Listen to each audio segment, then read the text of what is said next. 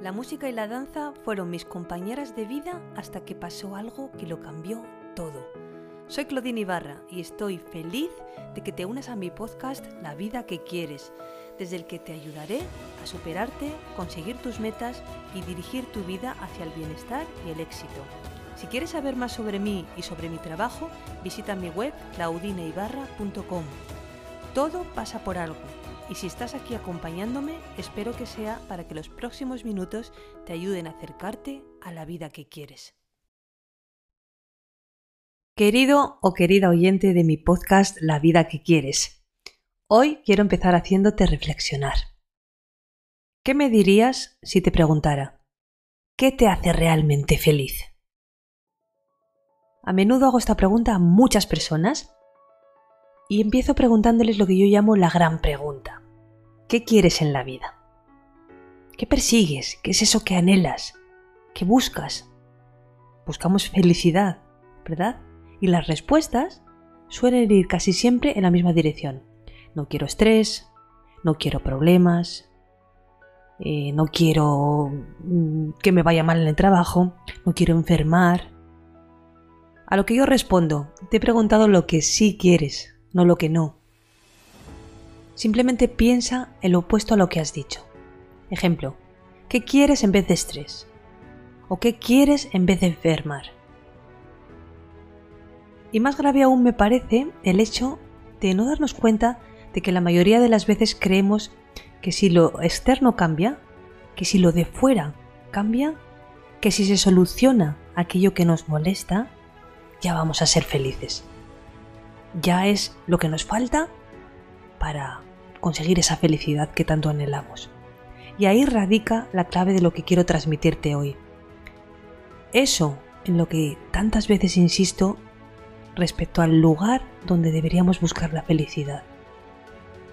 Y el único lugar donde vamos a encontrarla, ¿sabes dónde es? En nuestro interior. En tu interior. La felicidad ya está en ti. A veces suelo decir también, deja de buscar. Lo tienes. Y en el momento que te rindes ante esa búsqueda, empiezas a encontrar señales que te llevan a ese camino de felicidad. Es muy curioso porque todo el mundo sabe lo importante que, que es cuidarse uno mismo, atender a sus necesidades, y la mayoría se deja para el final, o directamente se abandona y la mayoría antepone cualquier otra cosa externa, cualquier persona que le reclame. Para ayudar a personas a que tomen conciencia acerca del momento vital en el que se encuentran y que identifiquen las áreas en las que deberían trabajar y mejorar, uno de los ejercicios que hago es lo que en coaching se llama la rueda de la vida. Por si no lo conoces, en esta rueda se representan diferentes áreas, eh, salud, trabajo, relaciones, etc.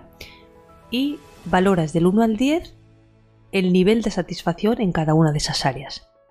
Lo que suele pasar es que las personas se encuentran con sorpresas, porque muchas veces las áreas relacionadas con el cuidado personal, que ellas mismas han elegido, reflejan puntuaciones muy bajas y son la explicación de esa infelicidad que no eran capaces de ver verlo reflejado así, a golpe de vista, en una rueda, se dan cuenta de, dónde se, está produciendo verdaderamente eh, los problemas en su vida, qué carencias tienen y, bueno, y sobre todo también qué margen tienen ¿no? de mejora y, y dónde tienen que poner el foco, que eso es muy importante. Porque si eres sincero, volviendo a la pregunta del principio, ¿qué te hace feliz? ¿Me dirías que cuidarte te hace realmente feliz? Seguramente responderías antes 20 cosas como tener dinero, viajar, que tus hijos o tu familia estuvieran bien, cualquier cosa, antes de decirme, sí, yo creo que lo que me hace realmente feliz es cuidarme, pensar en mí. Pues sabes que tus necesidades también son importantes y que si no las estás cuidando, te estás haciendo un flaco favor a ti mismo.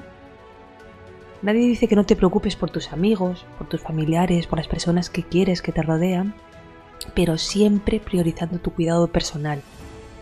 ¿Sabes por qué es tan importante? porque entre otras cosas produce sentimientos positivos y aumenta tu autoestima y por supuesto tu felicidad. Hay un proverbio chino que dice, si quieres ser feliz durante una hora, toma una siesta. Si quieres ser feliz por un día, ve a pescar. Si quieres la felicidad por un año, hereda una fortuna. Si quieres felicidad para toda la vida, ayuda a alguien. Entonces dirás, ¿en qué quedamos? ¿En que tengo que dedicarme a los demás, ayudar a alguien o tengo que pensar en mí? Bueno, yo es una de las cosas que repito también mucho, que la contribución al mundo es el camino más seguro a la felicidad. Y puedo hablar por experiencia propia, ya que me dedico a servir a las personas. Pero te diré que en mi caso no funcionó hasta que no lo hice empezando por mí, atendiendo primero a mis necesidades. Porque, ¿qué sucede cuando ese alguien a quien necesitas ayudar eres tú? Ahí voy. Voy a repasar algunas claves que te van a ayudar a revisar lo que necesitas tener en cuenta para tomar ese camino más seguro a la felicidad. Busca un equilibrio saludable entre el trabajo y la vida. Nos han hecho creer que ser productivos y pasar 24 horas ocupados trabajando es una virtud. Y de hecho, llegamos a presumir de esto priorizamos el trabajo a nuestro cuidado personal y a nuestra salud. Y lo hacemos además sin una organización, sin planificar, lo que provoca un efecto rebote y hace que seamos menos productivos y eficientes. O sea, hace que consigamos justo lo opuesto a lo que buscamos. Ocupados estamos, claro que estamos, ocupados, pero otra cosa es que sepamos gestionar nuestro tiempo y sea de calidad. Terminamos exhaustos y con un desgaste físico y emocional brutal. Y sin huecos para algo vital como son los descansos, el ocio, las relaciones interpersonales o simplemente hacer algo que nos guste. ¿Qué hacemos? Lo que toca. Vivimos con esas imposiciones obligándonos a hacer lo que toca. Te sorprenderías de la energía que tendrías y lo que puedes llegar a estirar el tiempo si empezaras a incorporar hábitos saludables en tu vida y a confiar en que la mayoría de las veces puedes elegir hacer aquello que amas de verdad. En segundo lugar, cuida de tu sueño y descanso. Y no solo te hablo de la cantidad, que sí, que lo ideal es que duermas unas 7 horas y media, unas 8 horas, eso ya dependiendo de muchas cosas y no me voy a meter hoy en eso. También te hablo de la calidad del sueño. Para ello, debes tener en cuenta los hábitos saludables que te ayudarán a descansar, a que tu cuerpo se regenere, a conseguir la energía que necesitas para desarrollar tus actividades, para todos los retos que tengas por delante. Y claro que para sentirte muchísimo más feliz. Por supuesto, haz ejercicio físico. Los beneficios que el ejercicio tiene para la salud física y mental van a ser tu motor. Planifica rutinas de ejercicio, ya sea andar, correr, o un entrenamiento de fuerza o de resistencia, o elige tu deporte favorito. Pero muévete. Si te lo propones como un objetivo o un reto y lo conviertes en un hábito, te va a resultar cada vez más fácil. Lo disfrutarás y de hecho te engancharás porque te hará sentirte muy bien. Y eso es algo que tu cerebro te va a ayudar a repetir. El cerebro aprende por repetición y a medida que vayas convirtiendo en rutinas todo aquello que haces, cada vez vas a mm, perseguirlo más motivado y va a ser más fácil para ti. Así que adelante, toma acción y muévete. Elige vivir, no sobrevivir. Recuerda que tienes una fecha de caducidad, que es lo único que sabemos seguro, que algún día nos iremos. La vida es un regalo precioso no la desperdicies. Dale significado, cree en ti y más importante, cree en las posibilidades que tienes cada día de crear un mundo mejor, de dejar huella. Tus obligaciones y responsabilidades del día a día hacen que te olvides de que la parte más importante que debes gestionar eres tú mismo. Elige incluir pequeñas cosas como hacer ejercicio, como te he dicho antes, leer, escuchar música, prácticas de relajación, todo este tipo de hábitos saludables son esenciales para tu felicidad diaria. En definitiva, elige vivir. Ten una agenda diario. Quienes me conocen saben que suelo divulgar el método Bullet Journal. Es una agenda planificadora, un sistema analógico, en que esta agenda te propone un método que además de eh, calendarizar eh, y, llevar un registro de todas tus actividades y, de trabajo, también puedes escribir un diario y puedes eh, anotar cualquier cosa que no esté sujeta a fechas concretas. De esta forma, puedes registrar actividades, afecciones, momentos felices de tu vida, también un diario de agradecimiento y te ayuda a ser consciente y valorar lo que tienes te ayuda a tener foco, algo muy importante para no desviarte del camino como hacemos tantas veces, dispersándonos y, saliéndonos a, hacer cosas que, no aportan valor en nuestra vida. Y también te ayuda a desarrollar mucho la creatividad, algo que, nos sirve también de impulso para aportar mucha felicidad a nuestra vida y en muchos casos también te ayuda a darle sentido a tu vida.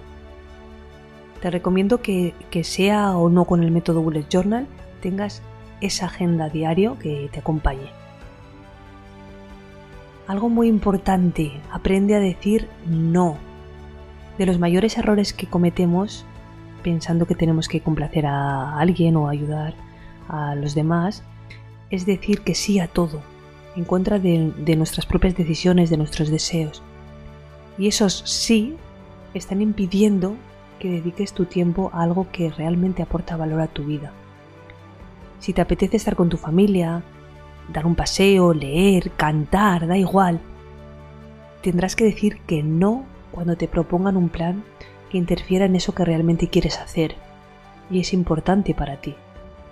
No antepongas los planes de otros, aunque no te entiendan o aunque sea motivo de conflicto. Si valoras tu tiempo, te estás valorando y respetando a ti mismo. Y por último, desarrolla la compasión y el amor a ti mismo. Muchas personas pasan por la vida sin darse cuenta de que el verdadero amor viene de adentro. Cuando descubres que primero debes amarte a ti mismo, entonces te llega el amor. Cuando te amas a ti mismo, lo estás proyectando al mundo y produces un efecto boomerang impresionante. Todo ese amor vuelve a ti. Cuando pienses en la felicidad, recuerda la frase del proverbio chino. Si quieres la felicidad para toda la vida, ayuda a alguien. Y ese alguien eres tú. Muchas gracias por haber escuchado este podcast. Si te ha gustado, me ayudarías mucho dejándome un comentario, una reseña o compartiéndolo con personas que creas que les puede servir. Puedes escribirme a través de mi web claudineibarra.com y en mi cuenta de Instagram claudine.ibarra.